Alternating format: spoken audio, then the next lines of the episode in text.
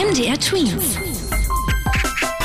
Dein 90 Sekunden Corona-Update. Die Zahl der Neuansteckungen in Deutschland ist so hoch wie seit Mai nicht mehr. Nach den Experten vom Robert Koch Institut wurden in den letzten 24 Stunden 1045 neue Corona-Fälle gemeldet. Seit den letzten Tagen kann man auch beobachten, dass die Fälle fast überall wieder etwas zunehmen und nicht nur in einzelnen Städten oder Kreisen. Allerdings muss man auch sagen, es werden mehr Corona-Tests gemacht. Das bedeutet auch, dass man womöglich mehr Ansteckungen findet.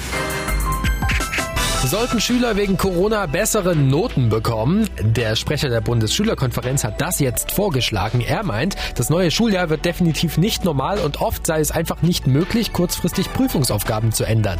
Deswegen sollten Lehrer weniger streng bewerten dürfen, falls die eigene Schule wegen Corona zum Beispiel geschlossen werden musste. Wer sich im amerikanischen Los Angeles nicht an die Corona-Regeln hält, muss jetzt mit ungewöhnlichen Strafen rechnen. Beispielsweise sind Partys oder große private Feiern verboten.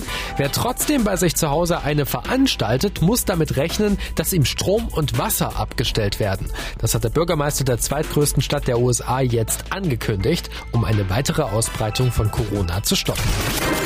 MDR Twins. Dein 90 Sekunden Corona-Update.